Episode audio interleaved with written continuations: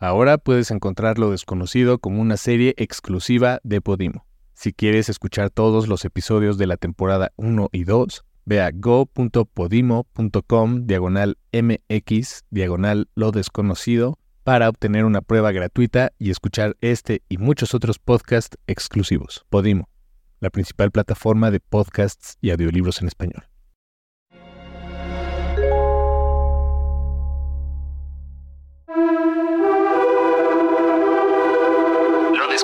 Es una producción de Playground Originals para Podimo, la principal plataforma de podcast y audiolibros en español. Conducción Ofelia Pastrana, idea y dirección Matías Sinay, producción Daniel Piedra, producción ejecutiva Tomás Di Pietro.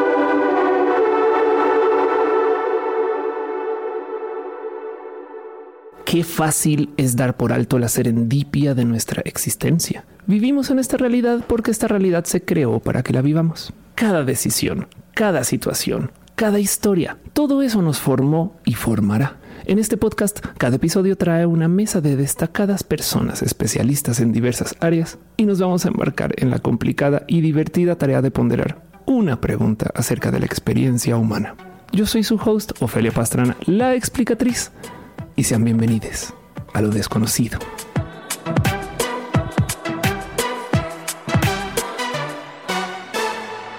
Hoy vamos a confrontar el siguiente dilema. Si alguien de hace 100 años, por motivos de magia o cualquiera, hubiera quedado congelado y se despertara hoy, ¿qué tipo de reacción tendría al mundo en el que vivimos hoy?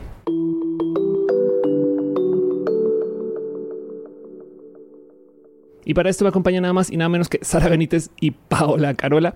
Sara es egresada de la licenciatura de Historia de la Universidad Iberoamericana. Realizó una estancia en, en una estancia académica en Leiden University de Países Bajos y actualmente es maestrante, palabra que no sabía que existía hasta hoy, del posgrado en artes visuales en la Facultad de Artes y Diseño de la Universidad Nacional Autónoma de México y trabaja en el proyecto Defensores de la Democracia creadora del muy hermoso proyecto de divulgación de la historia, Historia Chiquita. Sara en tamaño completo. Y Paola es escritora, editora, creadora de contenido, promotora de la lectura. Estudió literatura en la Universidad de las Américas en Puebla o la Universidad de las Américas Puebla. Al graduarse trabajó casi dos años como creadora de contenido para algunas marcas de Coca-Cola en contrabando, las agencias de marketing digital más importantes de México. Fue editora durante seis años en los grupos editoriales más importantes de habla hispana, donde se especializó en ficción juvenil y millennial. Que tengo muchas preguntas solo de eso, pero bueno, a partir del 2020 comienza su proyecto digital, cuya plataforma principal es Instagram. Está enfocada en la promoción y difusión de la lectura y la escritura, en donde ha encontrado una comunidad receptiva a entender nuevas maneras de leer, de escribir y de conectar con la creatividad. De hecho, su primera novela, El mar lleno de medusas, se publica a finales de ahorita ya, octubre, en audio y digital en la plataforma Bookmate para que le busquen. Denles follow. Em, son personas súper, súper cool. Y pues no más por decirlo, esta temporada de Lo Desconocido es una idea original de Playground para Podimo, la principal plataforma de podcast y audiolibros en español. Audiolibros en español, que conste que trabaja en comunicación. Hola, hola, gracias por estar acá. Vuelvo a repetir la pregunta. Si alguien de hace 100 años hubiera quedado congelado y se despertara hoy, ¿qué tipo de reacción tendría al mundo de hoy? Yo ayer estaba pensando en todas estas eh, posibilidades que nos a los o sea, es que es un ejercicio de, imaginación, pero también es un ejercicio de confrontación de cómo hemos eh, evolucionado como sociedad en 100 años, ¿no? O sea, realmente hemos evolucionado, estamos haciendo, eh, cometiendo los mismos errores. Eh, ¿Qué le vamos a decir a esta persona? ¿Cuántos años tiene esta persona? Claro. También, o sea, esa es como una de mis principales preguntas.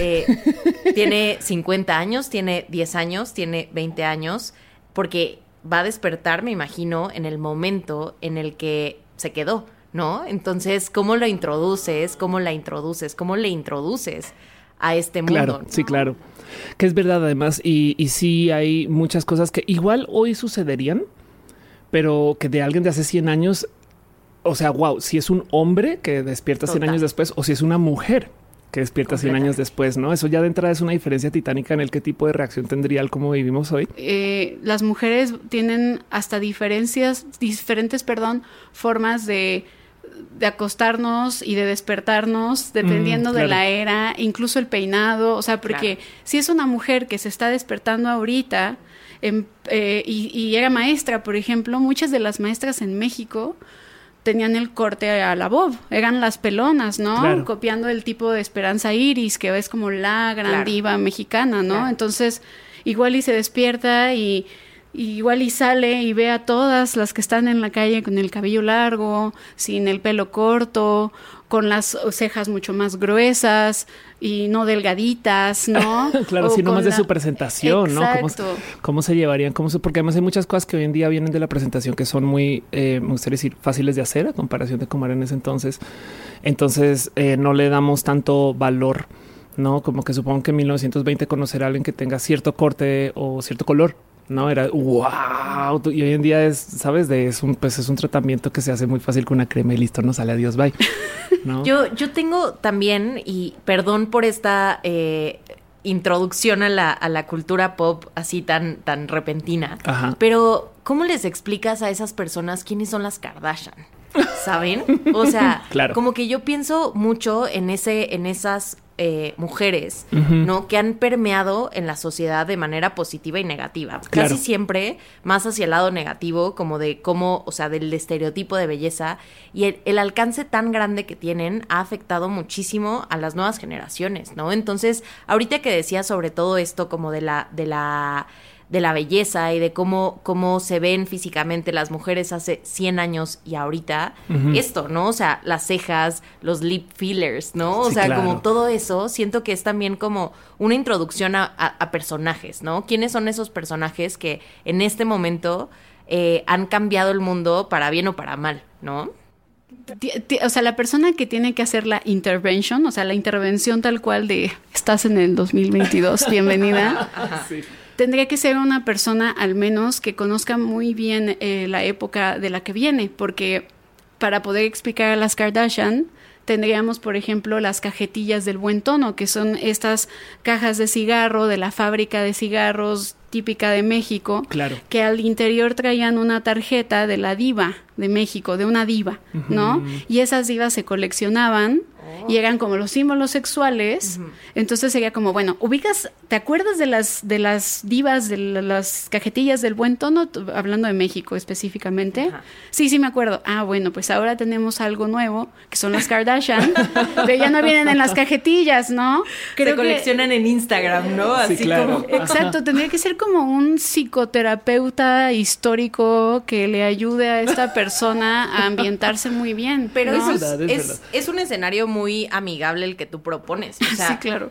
Es un escenario controlado donde esta persona es como, como apapachada para salir al mundo 2022. O sea, ¿qué pasa si nada más despierta, ¿sabes? O sea... Sí, 28 días después, pero 100 años después, ¿no? Va caminando así de qué está pasando. Exacto, exacto. Así como... Pues, ¿Qué está pasando? Hay un ejemplo de, de, una serie que no sé si la conocen, que me encanta, que es noruega, que está en HBO, que se llama Beef Rainers. Y lo que proponen precisamente es justamente que vienen personas de la era prehistórica, del Cromañón, del siglo XIX y de la era de los vikingos. Ajá.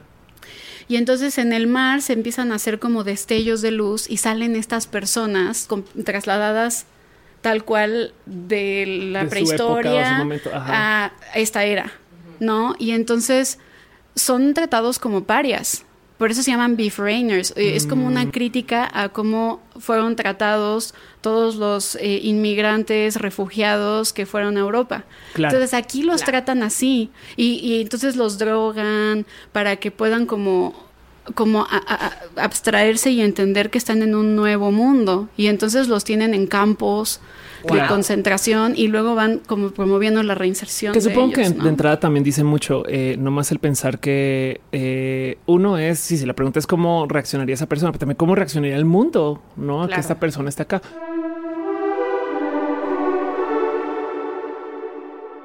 En últimas, yo soy muy fan. Eh, por muchos años eh, viví con gente muy mayor y cuando digo mayores, viví en una casa de retiro, me explico, por una de chiqui.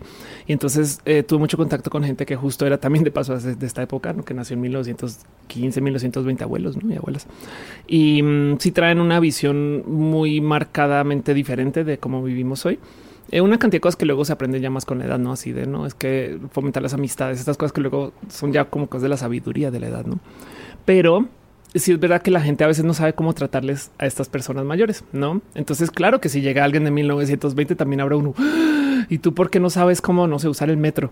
no, Claro. como porque no entiendes el Internet, ¿no? Es, que, esa simultane- simultaneidad a mí es algo que me, me, o sea, me sigue sorprendiendo porque, a ver, nosotras no somos nativas digitales, o sea, llegamos al mundo sin internet, Claro. Aprendimos a usar el internet y después lo habitamos de manera natural, tan natural que somos amigas del internet las tres. Claro, O sea, sí, como claro. Fin, Sí, ¿no? O sea, sí. final feliz. Ajá. Pero hay una nueva generación que ya nació con el internet y que es imposible explicarle que existía eh, el mundo antes de YouTube. ¿No? Claro, o sea, que, sí, claro, que sí, te ajá. sentabas a las 4 de la tarde a ver los 10 más pedidos, ¿no? O sea, el top 10 de, de MTV, ¿no? O sea, sentarte a hacer eso. O sea, ¿cómo le explicas a... O sea, es como un poco esto que decías, ahora le explicas a los abuelitos, pero también les explicas a los adolescentes cómo, cómo funciona el mundo, ¿no? Claro. Entonces, el ejercicio, aunque es, es llevado como a, un, a una ficción, esto de que venga de 100 años atrás, también lo estamos viviendo de pronto en el día a día con ciertas cosas como muy chiquitas sobre el Internet y Claro. cómo se habita, ¿no? Y aún así, fíjate que yo siento que, sobre todo 1920 en particular, em, eh, pues este es un momento de la historia, hablando de nuestra esquina del planeta, eh, donde más gente comenzó a vivir en ciudades que en el campo, donde estaba el primer miedo de la automatización, las fábricas, no los robos, sus marcas el trabajo, to- cosa que otra vez está presente, em, y donde siento yo que había, corrígeme si estoy mal, mucha literatura de ficción anómala a lo que había, digamos que 50 años antes, ¿no? Entonces como que siento que esta gente igual traía ya una mentalidad de el mundo cambia en Claro. 1920. Estoy hablando sin saber porque soy youtuber. Porque estoy en el Internet. Ustedes sí saben más que yo de esto, Pues- pero siento que siento que sería gente con mente abierta, la gente de 1920 en particular, Pues eh, abierta. Sí. En, en- en realidad, en los años 20, al menos en, en muchas partes de Latinoamérica, el 70% de la, de la población vivía en el campo. No, eh, no estaban, no eran alfabetas. Ok, Y el- la otra parte, eh, que vivían en las ciudades, como el 90%, sí tenían acceso a ferrocarriles, telégrafo, este, todo esto. Entonces, incluso el teléfono sigue siendo un teléfono completamente distinto al nuestro, porque Claro. nosotros marcamos y conecta, pero no, ellos tenían que mar- marcar, levantar. pe- ajá, levantar, ajá. Decir, y, eh, aló, o, o bueno, o se oye. O, o una operadora, ¿no? Y Yo la- pienso en las chicas del cable. ¿no? Sí. como le transferimos, ¿no? Y, entonces usas- y tal cual, o sea, entonces, eh, pero también tenemos como una nueva forma de movernos también. Las ciudades eran mucho más, o sea, la ciudad era pequeña y todo lo demás era la periferia, ¿no? Sí, justo, claro, sí. justo en eso, eh, sobre todo pensando como en el proyecto eh, México, en el proyecto Hispanoamérica también, eh, toda esta parte como de la civilización, o sea, de que la literatura fuera para civilizar a estas personas, ¿no? O sea, que dices, como toda la periferia, que no era como la gente eh, que vivía en las ciudades, era una literatura que era así 100% te voy a enseñar a ser humano, ¿no? A quitarte ese lado salvaje. Y que yo me acuerdo de tener clases en, en la carrera sobre estas cosas y decía, ¿para qué fregados me va a servir leer el manual de Carreño? ¿Para Ajá. qué me va a eh, servir leer eh, Santa? ¿No? Claro. O sea, que es esta, eh, se ve también en la película, ¿no? Como, como esta idea de la mujer libre que entonces este, le dan sífilis porque entonces es malvada, porque Claro, porque tiene... es libre, Sí, sí, claro. ¿no? O sea, como toda esta cuestión como de civilizar desde la literatura, creo que es un momento como muy importante justo en esta, en esta época, ¿no? El 70% de la población estaba en el campo, Claro. entonces hay que alfabetizarlos, Claro. hay que hay que meterles el chip de este esta concepción de Estado. No existían esfuerzos Total. de nada de esto allá afuera, ¿no? Era tú tienes que venir a la ciudad y aquí te hacemos de la ciudad. No, ah, bueno, en México estaban las misiones culturales que fueron promovidas por José Vasconcelos, en donde los maestros iban al campo y educaban a la gente. Y tenían, bueno, ni idea si sabes, pero tenía buena recepción eso. O sea, por es así Sí, de, ¿y claro, ¿Cómo era, es- cómo era ¿cuántos cuando likes ibas? tenía? Exacto, sí. Sí, ¿Cómo era claro. cuando ibas tú a hacer cursos de? Claro, la- que la- las misiones culturales tuvieron un impacto increíble en nuestro país. Eh, esto generó una alfabetización eh, bastante importante y sobre todo como esta concepción de un Estado nacional y se comenzó a promover también como como este gen mexicano, digámoslo así, que más tarde se va a traducir en el movimiento muralista, que son todas estas expresiones donde la gente que no puede leer a modo de la iglesia van y ven estos murales en donde se ven representados y dicen, ah, claro, pues yo soy esa persona, yo soy ese obrero, yo soy ese hombre del campo y este país me hace parte de, ¿no? Wow, qué fuerte, qué chido. Pues, Entonces es, es, es como la construcción de una clase media y por eso, o sea, como que hoy la que creo que es lo que se está comenzando a romper o al menos yo lo yo lo viví por primera vez y me dio mucha alegría en clase dando clases. Como que todos tienen esta idea de que hay que estudiar hasta la prepa y hay que hacer una, una, una carrera, estudiar en la universidad, o sea, como este mito, ¿no? Pero comienza a haber precisamente un cuestionamiento también sobre esto, ¿no? No todos quieren ser ya profesionistas, bueno, al menos mis alumnos de prepa, claro, sí. ¿no? Pero eh, esa idea de terminar la carrera, estudiar la universidad, viene de los años 20. Pienso un poco en, en, justo esto que decías, como de los murales y como de toda esta iconografía, eh, que incluso ahorita que, que, platicábamos como cómo le enseñarías a esta persona a, a subirse al metro, ¿no? El metro, o sea, como todo este sistema pictográfico del metro es perfecto en México porque puedes asociar las cosas por colores o puedes asociarlas por símbolos, aun si no sabes leer. A diferencia de en otros países donde o sea, tú llegas a Nueva York y dices como tengo que analizar muy bien esto para no perderme y no irme hacia Coney Island en lugar de irme a, Uptown, ¿no? Yo o sea, nunca le entendí. Es, muy complejo, ¿no? Entonces, como, ¿cómo le dices a esta persona, a ver, súbete al metro, haz todo esto, haz, o sea, muévete en este, en este mar de gente y además sobrevive, ¿no? O sea, como que siento que es como, como sobrevive a todas estas eh, cosas, ¿no? Que están pasando en este momento y que a veces pienso mucho como jugamos con el ejercicio de la ciencia ficción como algo que pasa eh, en un futuro lejano, ahorita que hablaban de las distopías. Eh, pero es para esta persona el futuro de ciencia ficción somos nosotros. Sí, ¿no? sí, claro. O sea, como nosotras también pertenecemos a esta ciencia ficción que es el 2022 y que realmente, como esta película que se llama Más extraño que la ficción, es ah. que es real. O sea, de verdad ves cosas que dices como imposible pensar que esto está pasando en este siglo, ¿no? O sea, desde lo, peor hasta lo mejor, ¿no? O sea, como que siento que esa es la parte que introducirle a esta persona todo lo que pasó, o sea, desde estas, todas estas cosas que mencionaste hasta lo raro que es estar viva, ¿no? O sea, sí, caray. Tengo, tengo, una amiga que me dice agradecele a tu celular porque es un dispositivo de plástico, vidrio y metal que acaricias y llega comida a tu casa. Total. ¿No? Totalmente. Y, y yo creo que para alguien de hace 100 años presentarle esto si justo se leería como magia, ¿sabes? O sea, sí, sí, o sea, como, como todo se puede, ¿no? Es que, eh, eh, a ver, un caso así lejano, pero no es por ilustrar.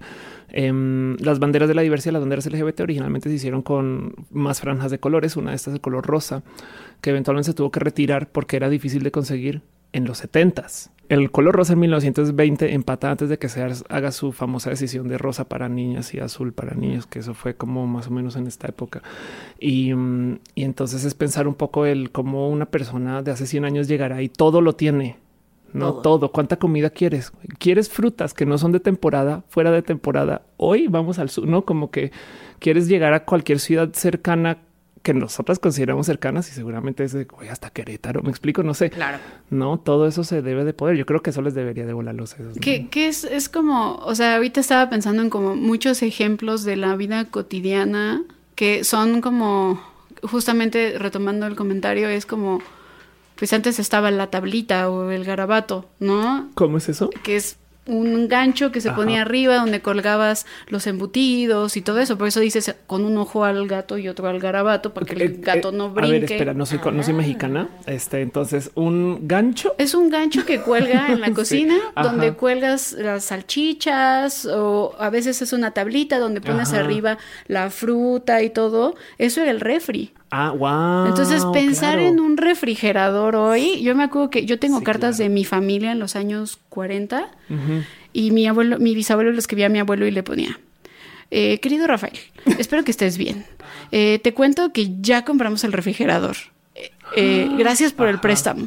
Y luego le pone, posdata, murió el rey Jorge, o, O el, algo así. el rey de Inglaterra. Claro, primero el refri. Sí, primero el refri, pero, o sea, el refri para, por ejemplo, hace 100 años era, wow, puedo abrir y se Sí, mantiene claro. bien el jamón, Sí, claro. puedo meter ahí la papaya o la leche. No, hay gente que mete los huevos, hay gente que no, pero, o sea... Pero esa es otra discusión, Sí, ¿no? Sí, total, Así Sí, como- y, y, y, y así como eso, por ejemplo, tenemos cómo ir al cine.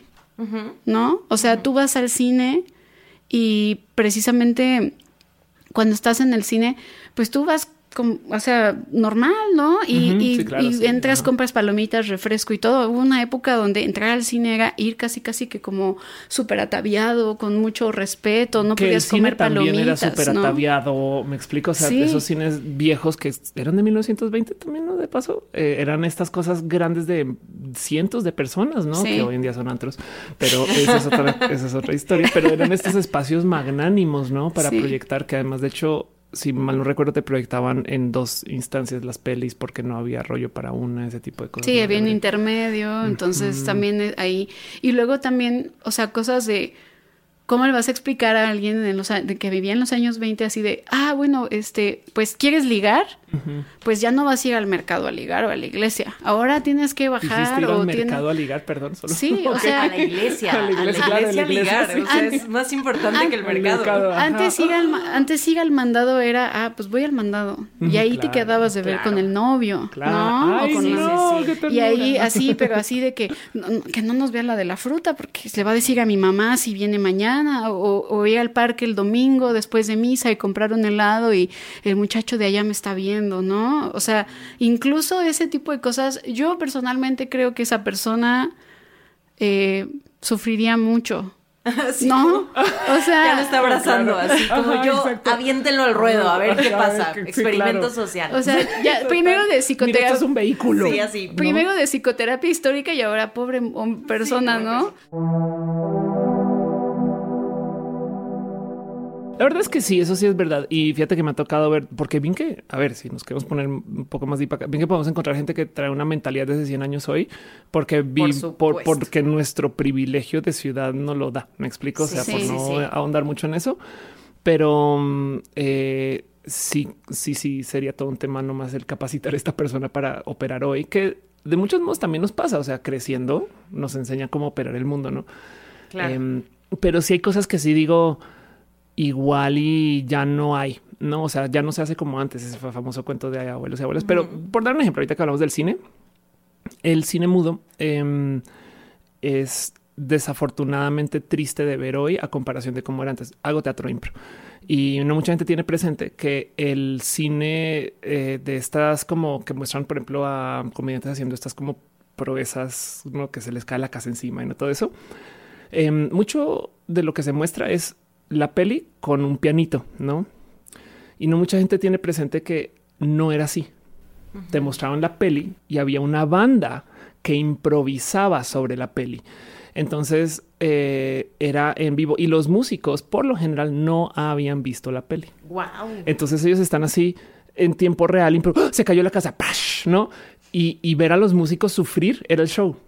Ok. El show era ver a los músicos pasarla mal porque de repente se montó al caballo, caballo, y por eso, por eso las escenas cambiaban tanto, ¿no? Caballo, casa, paraba, bajaba, subía, porque la idea era retar a los músicos a hacer locuras. Claro. Em, no era el cine per se, me explico, era los músicos, eso era el show. Y entonces eso ya no existe. No, no es que esté diciendo que alguien de hace 100 años diga, oh, me hace falta mi cine no improvisacional.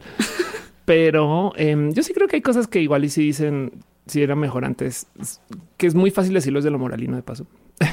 Yo creo que en, en esto también, o sea, como en el tema de citas, porque también justo pensando que el cine, o sea, también, o sea, fue el espacio para ligar, al menos en nuestra adolescencia, ¿no? O sea, como que ibas al Sí, cine y era como, "L- me va a dar la mano, no le, no, yo le agarro, ¿no? Ajá, o sea, sí, como claro. que pensando en afectos, pensando en cómo funciona, y a mí me encantan las historias de amor y soy cursi así a morir, me encanta. Eh, sobre todo en esos tiempos se entendía, o sea, muchas parejas fueron separadas por mil cosas, ¿no? O sea, por distancias enormes, o sea, como que el, el amor a distancia era como casi una, una, o sea, una regla, ¿no? O sea, si estaba en la ciudad y ella estaba en el campo, al revés, lo que fuera, pero la distancia te hacía entender como toda esta, eh, pues sí, que, que había algo de por medio, pero que además tenía, te, te costaba un poco más esta relación, a diferencia de ahorita, ¿no? O sea, que con toda esta eh, simultaneidad de la, de la comunicación, ya no entiendes por qué tu pareja no te, no te contesta en dos minutos. Acabas de ver mi mensaje, está listo, listo, necesito una respuesta, ¿no? Sí, claro. Y creo que ese tema como de entender las distancias y que había que cruzar un, un mar para poder llegar a la otra persona, como que te hacía entender que había algo más, ¿no? O sea, que había como todo un camino de por medio y como hasta una odisea del héroe, ¿no? Como el poder llegar hacia esa persona eh, con todo lo que implicaba, ¿no? Y ahorita hasta eso le tendrías que explicar, o sea, no, está mal que tu pareja no te conteste en cinco minutos, Claro, ¿sabes? sí. Y es como, ¿cómo? Pero antes esperaba 15 días una carta. Yo me pregunto si alguien de hace 100 años vería el planeta lleno de gente. Vería el plan. Ver- sí, por- porque la población hace 100 años era de Sí. mil millones de personas, Sí. una cosa así. La Ciudad de 2200. México tenía 700 mil. Eh, Ve, Wow. anda, exacto, sí. Entonces, si, si no estarían en shock de en todos lados hay gente, ¿no? Así como que están, estarían gentados, pues me explico como Sí, que... sí. Pero yo creo que lo disfrutarían más, ¿no? Como que dirían, wow, o sea, como cuánta gente, Claro, ¿no? sí. Así de, ¿cómo es posible? ¿Qué clase ¿no? de estación del tren es esta, no? Sí. Exacto, Sí, sí, sí, o sea que creo que dirían como, claro, podría desaparecer aquí y nadie se daría cuenta. Ahora, sí es verdad que de paso siento que a alguien de hace 100 años hoy le causaría shock total ver a gente de 80 y de 90 años. Porque Claro. no existía esto hace Claro, 100 años, ¿no? claro. Es, es de como que tiene 90, ¿no? O Que como que tiene 100, ¿no? Tal cual, claro. o sea, yo me acuerdo que mi abuelo sopló, o sea, yo no, yo no me acuerdo tal cual, pero fue una, una historia que había en la familia que mi abuelo sopló con miedo las velitas de los años cuando cumplió 65, porque todos sus familiares se murieron a los 65 años. Entonces él juraba que pues ya soplando Ya la velita se era. iba a morir. Claro, Duró- pero que en las velas, ¿no? Sí, y duró ok. 20 años más, ¿no? Pero a él le estresaba mucho. Él decía, yo no voy a vivir más de 60 años, pero era esta concepción de, me voy a morir. Claro. Y es que justo de chiquis, eso era la vida de la gente, ¿no? Sí. Eh, y, y pensar que hoy en día pues es otro cuento. Entonces justo alguien de hace 100 años yo creo que hasta con eso se llevarían shock. Eh, además pensando que eh, eh, las vidas de las personas de digamos 60 no son lo que las vidas de las No, personas por supuesto. de 40, ¿no? En esa época, supongo. Yo, la verdad, es que ya siendo, perdón, soy Virgo y necesito reglas en mi vida. para mí sería una mujer, o sea, como que es más fácil y identificarla en sus eh, 25, 30, esta persona Exacto. que llega al mundo. Perfecto. Sí, vamos a. Em, ¿Tú te sí, lo estabas así imaginando como- así? Yo, yo, yo ya me estaba imaginando una mujer todo, todo este todo Sí, este yo también, así. yo iba imaginándome una mujer. Ok, perfecto, Ajá. muy bien. Entonces, Y una es mujer 25-30. ok, 25, perfecto, sí. 30, Ajá, o sea, le, le que- quedan 20 años de vida a esa mujer, sí, ¿no? Ok. eh, en su, en En su, su- vida en su anterior. vida en ¿no? 1920, sí. Entonces Ajá. ahora es como, ok, vamos a hacer este ejercicio como de vestirla, Claro. de, eh, pues sí, de enseñarle el mundo, pero además como que imagínense que es como la misión que ustedes tienen, ¿no? O sea, como aparece en el sótano de su casa, ¿no? O sea, yo ya poniendo aquí todas las... Ajá. Ya bien Peaky Blinders Sí, sí, tú, sí, pero al revés. aparece en el sótano No, no de es su Peaky casa. Blinders, es este, la otra, es una de una que viaja también, pero al pasado también en, en Irlanda, una, en Escocia, una cosa así, pero Ajá. así parecido. Pues está Kimmy Schmidt, ¿no? Que Kimmy Schmidt también despierta muchos años después y encuentra que el mundo es completamente distinto. O sea, ese es como las no la he visto, pero me la han contado muchísimo y qué es eso. Estaba ella en un búnker, no me acuerdo en qué momento, en qué guerra o en qué punto, Ajá. pero la meten en un búnker y entonces abren este búnker muchos años después y entonces es como una mujer en sus veintitantos, treinta y tantos y hay que enseñarle el mundo. ¿no? Claro. Yo- O sea, ahorita como que ya saben cómo hace sinapsis de pronto la neurona. Así como, Sí. Yo pensé en mi novio atómico. de Brendan Fraser, no sé si Claro, la sí, vieron. sí, sí, claro, eso también puedes. Pues de hecho, ahorita que dices justo eh, de esto, también me percato que sí, si una persona se congela en 1920 y se despierta ahorita, no vivió las guerras. Exacto, ¿no? exacto. Y, y todo se lo tendremos que contar, ¿no? Pero Es de- vivió la primera. Es verdad, sí. Vive Sí. la primera. Entiende que hay guerras mundiales. Eh, eh, eh, Pero a vive ver, la si es primera, mexicana- pero no, vi- no. pero vive, la, o sea, de, de, todas maneras, la vive a través de los periódicos. Vive Eso la primera. pensando que es una mujer de la ciudad. Sí. Sí, claro. Sí. Y, Estamos, estamos aterrizando un poco de esa persona. Está bien, se Y- como- pero no le va a tocar el crash, el jueves negro, ni el martes negro del No. 1929. Ujú. No le va a tocar eh, la escasez de las medias en los años 40. Claro. Sí, no claro. le va a tocar el efecto lipstick tampoco. Ni Michael Jackson, Ni Michael Freddie Jackson. Mercury, Ni ni la pastilla anticonceptiva. antico- ¡Ah! Esto es todo un tema. A ver, Aunque yo estoy. Aunque Ajá. sobre la pastilla anticonceptiva existía un libro que hablaba acerca de cómo evitar embarazos antes de los años Ok. 20. Wow. De hecho, Downton Abbey hace una referencia muy linda a ese libro. Este, donde se habla acerca de cómo, o sea, de consejos para la sexualidad de las mujeres. A ver, es que los años 20 iban a ser los años 20, o sea, Ajá. iba a ser el boom de las mujeres, pero todo todo cambió cuando Pero un hombre la se metió en el de- camino. No, cuando, Exacto, cuando sí, la Nación del Fuego atacó, ¿no? O sea, lo que sucedió fue que vino el crash, vinieron las epidemias también, porque hubieron epidemias, y luego vino una guerra donde subió un fascismo recalcitrante. Sí, claro.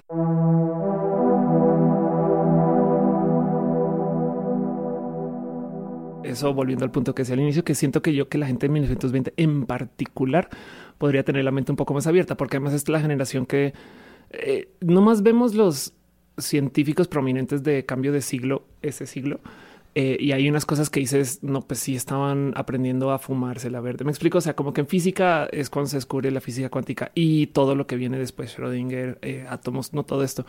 En psicología, ¿no? Está en la época. Sí. ¿no?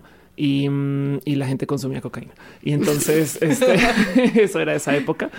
Pero, pero siento que no sé por qué siento que, o sea, claro que hay distancia porque la tecnología ha cambiado mucho, pero siento que, por ejemplo, su manejo de fantasías era tal. Les voy a contar algo que leí hace muy poquito. Eh, había una viejísima generación de gente trans que hablaba de decir que son trans porque una bruja les habitó. Y entonces en sociedad decían, no, es que no es que esté transicionando, es que me habitó una bruja. Wow. Entonces, ajá. Y al parecer, parte de la respuesta era de, de tanta aceptación. Pues estoy hablando de esto hace 100 años, justo, ¿no? Sí. Digo, vayan a saber cómo haya sido en realidad, ¿no? Pero eh, el que existan estos relatos, porque pasa esto es un relato muy estadounidense, de un grupo específico de unas mujeres trans en una ciudad en Estados Unidos. Em, pero como sea, el punto es que yo siento que habrá algunas cosas que capaz sí no lo procesan como tecnología, sino que dicen ya la magia sí es real, Sí. las brujerías son verdaderas y la gente puede este conseguir este fresas todo el año. No sé, me explico. Alguien de hace 100 años eh, se perdió grandes movimientos políticos de México. No le tocó nada del PRI. No, no, No. es que en realidad eh, la consolidación del Partido Nacional Revolucionario le, le va a ser hasta por ahí de 1929 y hasta 1938, que es toda la construcción de el jefe máximo que es Plutarco Elías Calles Ajá. y se va a encargar de toda esa parte. Entonces, eh, esa, esa persona se va todavía casi casi que dormir reciente de la firma del plan de agua prieta y, y- y de una bola de revolucionarios que se quieren quedar con el pastel. Y se despierta en Y se López Obrador. despierta igual Y se des- sorpresa. No, y pero, pero se despierta y ya no, o sea, le- alguien le va a tener que decir, oye, pues fíjate que durante 70 años hubo un partido, Uno. se llama Partido Revolucionario Institucional y fue el partido hegemónico. Claro, qué No. locura para esa persona procesar eso. Eh, ¿Tenían voto las mujeres en 1922 en México? No. No, fue hasta mucho tiempo Si, después. es una joven mujer, bueno, una vieja, porque los 20, pero una Pero- mujer de 25, 30. Un tema recurrente con mis amigas, no me pregunten por qué, es cómo nos afectó el sexenio de Calderón a muchas de nosotras. Bueno, Mm. a, las a, a las adolescentes que Ah, justo sí. estábamos entrando a la universidad en ese momento, ¿no? O sea, como cambió desde, por eso les digo que el día a día nos prepara para la vida, porque, o sea, desde el, ya no le pongas el nombre a mamá, Sí. Sí, ¿no? es- es claro, Hasta, eh, no sé, tienes que llegar a tal hora, avísame cuando llegues. Toda esa parte, o sea, creo que también es como, cómo le explicas también a esta persona que no nada más eh, necesita ahora tener todo, bueno, no, porque ya, ya van a, o sea, es como un nacimiento, ¿no? O sea, como esta persona llega en este momento y le tienes que, o sea, cuando te pregunte, ¿por qué no le pones mamá a tu mamá? Y es como, no, no, no, no, no, no, ¿sabes? O sea, como Claro. ese momento de cambio para muchas de nosotras fue durísimo. Pero, pero también va a ser una mujer que no va a poder confiar, eh, o sea, que vas a tener que enseñarles justamente esta parte de ser muy desconfiada, ¿no? Siento que a alguien de hace 100 años le gustaría mucho el presente. O sea, como que, ah, ¿quieres escuchar música? Aquí hay. Aquí está Spotify. ¿Me Aquí. explico? Pero, por ejemplo, o sea, también creo que a esa persona le costaría mucho el tiempo libre, el, el ocio, porque Claro, antes era claro. como, siguiendo con esta mujer de la que estamos hablando, donde ya dijimos que sufrió de cosas de belleza, cosas de ropa. Claro. No, bueno, que creo que va a ser para la parte de la ropa es mucho más cómodo porque le vamos a decir, ¿qué crees? Seguimos con esto de no usar corsé, entonces, pues, es más, ya te puedes quitar el brasier, no, importa. ¿no? No Sí, te claro. lo pongas, ¿no? ¿Y tú crees que quisiera? Yo recuerdo que mi abuela se quejaba mucho, mucho de las mujeres que usaban pantalón. Pero una queja moralina. Ah, ya. Sí, ¿Me mi abuela explico? también. ¿No? Sí, yo creo que seguiría usando Una- medias y falda esa persona. O ¿no? algo así, ¿no? Sí, Ajá. también, ¿no? Capaz dices, pero es que así es, ¿no? Y. Exacto, así me, es que no me acomodo, ¿no? O sea, es como de si no me lavo el pelo me, me da como ansiedad, ¿no? Ajá. Yo creo que sí, pero es, es- esta mujer creo que también para ella sería fácil como adoptar este cambio de la ropa, pero también creo que el, el tiempo de ocio era como agarrar una, un- el, el, este, el, el libro ilustrado, Ah, que era ah, como sí. una publicación de la época, ¿no? Y el libro ilustrado traía los peinados de la época, la moda, Wow. traía las crónicas de tal vez de la sociedad Como como, un tipo manual de cómo ser ser humano. y luego al final venía música partituras de música por eso te decía es la música Ajá. entonces venía música entonces una señorita Sí. eh, era esperado que supiera cantar y leer la partitura y entonces su tiempo libre leía esa partitura y cantaba o tocaba el piano acompañado de sus hermanitos Ah. Ajá, y su claro. perrito faldero o algo así ya una escena bien ¿Qué es esta historia? bien Ajá, sí, navideña, claro, ¿no? sí, ¿qué es esto? Pero si ustedes revisan esos archivos, lo van a ver ahí. O sea, trae la música, trae los peinados, trae, trae, eh, incluso hay mucho sobre la imaginación. Yo creo que sería una mujer que consumiría mucho podcast también, Claro. porque le hay como muchas descripciones de cosas que pasan en otros lados del mundo y pues a veces no había forma de ilustrarlo más que narrándolo. Claro. Entonces, para ella yo creo que sería como le explotaría la cabeza algo donde alguien te está hablando Sí, y te nomás- está relatando cosas, ¿no? Nomás enterarse, ¿no? Escuchar cómo le hizo esto, aquello, demás, una bola de chismosas, es lo que serían estas mujeres viajeras en el tiempo. Y además hay algo que a mí me gusta mucho como esa pregunta de, de, eh, ¿crees que vives en la época correcta? O sea, como, como si pudieras elegir una época en la cual vivir, yo me quedo en esta. Perdón, Sí, o claro, sea, sí. yo es así como, yo sí me quedo con, con mis dos miles, eh, con todo y todo lo que impliquen. Sí, claro. Pero, o sea, en este, eh, o sea, si nosotras fuéramos como, como las nodrizas de esta mujer, o sea, cada quien podría enseñarle como sus cosas, ¿no? O sea, como las cosas que le interesan, que eso también, como el desarrollo de una personalidad, que es algo que tenemos también acceso nosotras, ¿no? O sea, como eh, pienso en mi abuela cuando le dices como voy a ir a correr, que... ¿no? O sea, Claro, sí, como total, sí. para esto del tiempo libre, ¿no? O sea, como ocúpate en algo y es como, no, yo solo quiero sentarme y existir, ¿no? Que creo que son esas cosas que también, o sea, le tendrías que introducir como, eh, como hacer amigas, ¿no? Como eh, que quizás en ese momento, pues sí, tenían como amigas o lo que sea, pero el concepto de amistad de este, de este punto, ¿no? O sea, cómo esos son tus vínculos, cómo son tus afectos, lo que platicábamos también un poquito hace rato. No, y ¿no? es que es verdad que además alguien en 1920 ya viene con este, entre comillas, chip, porque 1920 viene con este bulbo este, eh, programado eh, con el tema de la productividad como misión de vida, ¿no? Que la fábrica, la ciudad, todo esto. Claro. Y hay que deshacerlo. De paso, el running, ¿no? El salir a correr solo porque sí es un invento boomer, justo en protesta de la vida, no solo es producir boomers que se quejan de la gente millennial, pero es otro tema. Sí. Sí. Pero, pero, Dilo. pero, pero esta, esta, mujer, por ejemplo, tendría también que luchar contra otras ideas, ¿no? Por ejemplo, o sea, yo tuve una educación muy decimonónica, o sea, ya haciendo confesiones, ¿no? Entonces yo, o sea, mm, además mi abuela pues nació en los años 20, Ujú. ¿no? Sí, sí, sí, mi abuelo nació en los años 20. Ajá. Entonces, muchas de las, y mi abuela es eh, muy importante para mí. Entonces, muchas de las cosas que mi abuela decía que eran ser mujer, o sea, como del estereotipo de ser mujer, era una de las tantas, era cocinar. Mm. Otra Wow. que ella estaba completamente en contra y, y lo voy a decir aquí, era como, como me decía, tú, tú, tú sal con muchos hombres y con quien quieras y, y si te casas y no eres virgen, di que, que, que no, no, hazte la que no sabes, Ah. ¿no? Así. Pero mi abuela, para ella era muy importante cocinar, ¿no? Entonces a esta mujer también habría que decirle, oye, pues, no, no, No te no- preocupes, no te ya hay millones de personas que te pueden cocinar. Y mira, es más, ni siquiera les tienes que ver. Si se te pega el arroz, no pasa nada. Con fines de irnos acercando a un cierre, eh, les quisiera aventar una pregunta. Entonces, esto es lo que sería alguien que se congele en 1922 y despierte hoy. Si de puro chance eh, en esta cabina de grabación yo les dijera que tengo el cómo hacerlo, ¿se congelarían por 100 años? Igual Pensé que nos ibas a hacer un plot twist de que pase el O sea, desgraciado. que tiene sabes. 122 Y- años, no sé. Exacto. Peggy Y Carter nos con cuente, nosotros. y nos cuente, Como iba a ser así, ese así, y yo pon el- como, aquí, pon wow. aquí el escudo ¿no? en la mesa. Eh, Dolores del Río, Exacto, ¿no? siéntate, cuéntanos, ¿no? No, se- lo, lo- lo harían, digo, a sabiendas, porque también esa es la situación de esta persona, ¿no?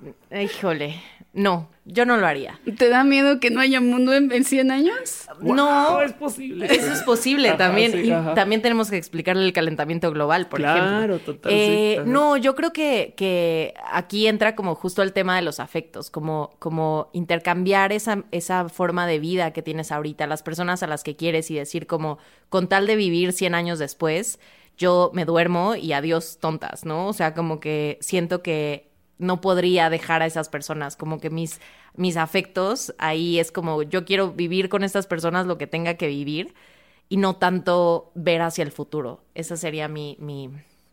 ¿Tú lo harías? A mí me gustaría viajar hacia el pasado, obviamente, Ah. Exacto. pero creo que lo haría, pero firmaría como para que no me notifiquen cuando va a suceder. Así como en Futurama, Ok. de ¡ah! Ya, ya, ya, ya. Sí, sí, sí. Eso O podría sea, ser. porque creo que si te lo preguntan así, Sí, no dices. sería como, no, pues no, ¿cómo voy a dejar a mi novio? Ajá. a mi Es verdad, la- perro?" ese tipo de, cambios siempre son muy solitarios. Ahora, del otro lado, serías la mejor historiadora de este, Por supuesto. Dentro de, del Sí, eh, 2122, creo que sería interesante, la- pero igual y tal vez nada más somos Wally y yo, ¿no? Pero Sí, claro, sí. claro. ¿Y tú, Ofelia? eh. Eh, me lo gozaría mucho, pero también porque he sido muy nómada en vida y, y sí, sí es verdad que hay algo raro ahí. De, es que es que yo siento que también si mi abuelo fuera una persona joven, yo creo que se drogaría con los videojuegos. Me explico. Ok. Entonces como que yo pienso, wow, qué drogas tendré yo en el futuro, no? Me explico la hiperrealidad, no sé, cosas así. Em, pero sí admito que es una propuesta solitaria, no? Y, y además que debe ser hasta ridícula, no? Tipo de no, no era así, güey. Pues No me explico Claro. así como de te lo juro que el internet no era así, no? explicando todo el día. Yo tengo igual como, como cuando me contaron sobre este tema, pensé en una frase de Clarice Lispector, que es así una de mis escritoras favoritas. Eh, ella es brasileña, bueno, era brasileña, y justo tiene en un cuento que se llama La imitación de la rosa esta frase que a mí me parece increíble. Si un ser perfecto del planeta Marte descendiera y se enterara de que los seres de la Tierra se cansaban y envejecían, sentiría pena y espanto, sin entender jamás lo que había de bueno en ser gente, en sentirse cansada, en fallar diariamente.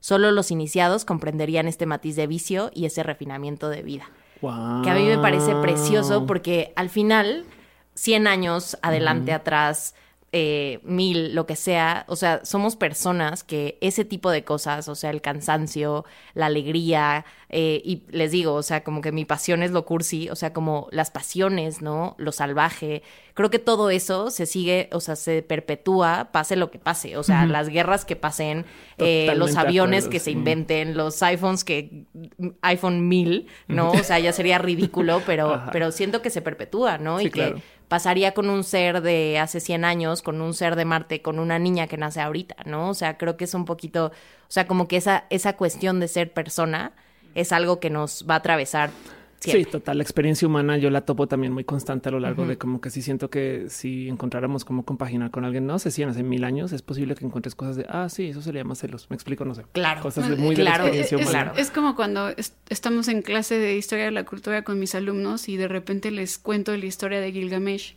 Mm, claro. Y siempre, siempre, siempre, siempre es, es como que les digo, es que tiene un amigo que es Enkidu y es un gran amigo y al final siempre llegan a la misma conclusión todos los niños y llegan y, Miss, oiga, es que creo que no, no se va a molestar, pero es que yo digo que en Kid y Gilgamesh no eran nada más amigos. y yo, pues no, es obvio que no, se amaban, era, amor, o sea, era amor, ¿no?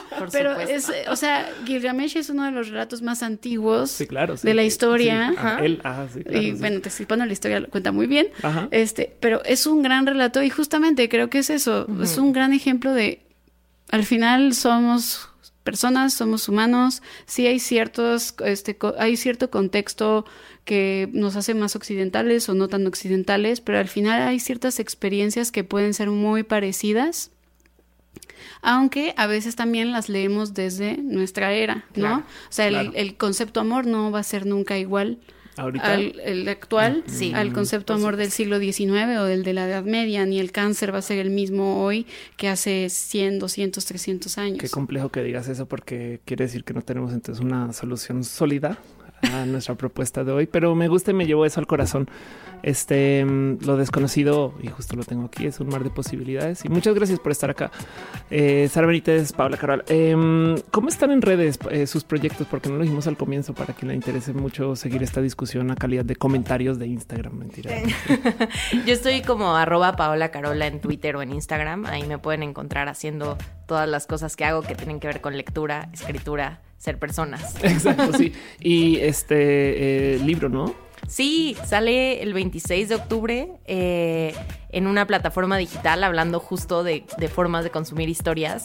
Eh, se llama El mar está lleno de medusas y es como una historia sobre convertirnos en adultas, terminar relaciones, inventarnos nuevas posibilidades. creo que eso de así podría resumir un poco este, este libro que es mi primera novela. Muy bien, esperemos que en 100 años digan como cuando salió.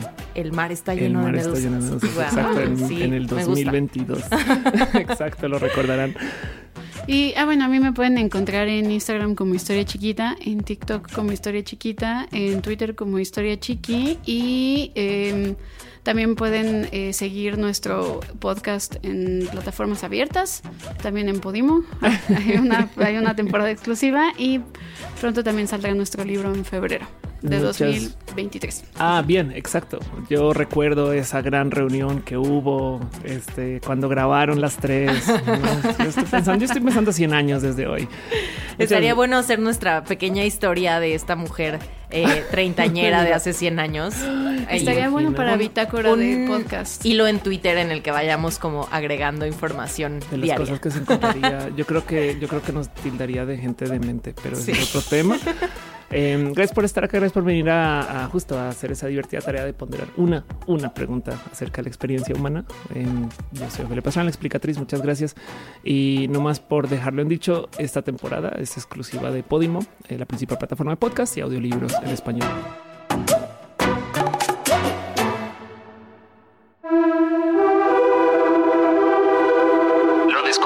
Una producción de Playground Originals para Podimo, la principal plataforma de podcast y audiolibros en español. Conducción Ofelia Pastrana, idea y dirección Matías Sinay, producción Daniel Piedra, producción ejecutiva Tomás Di Pietro.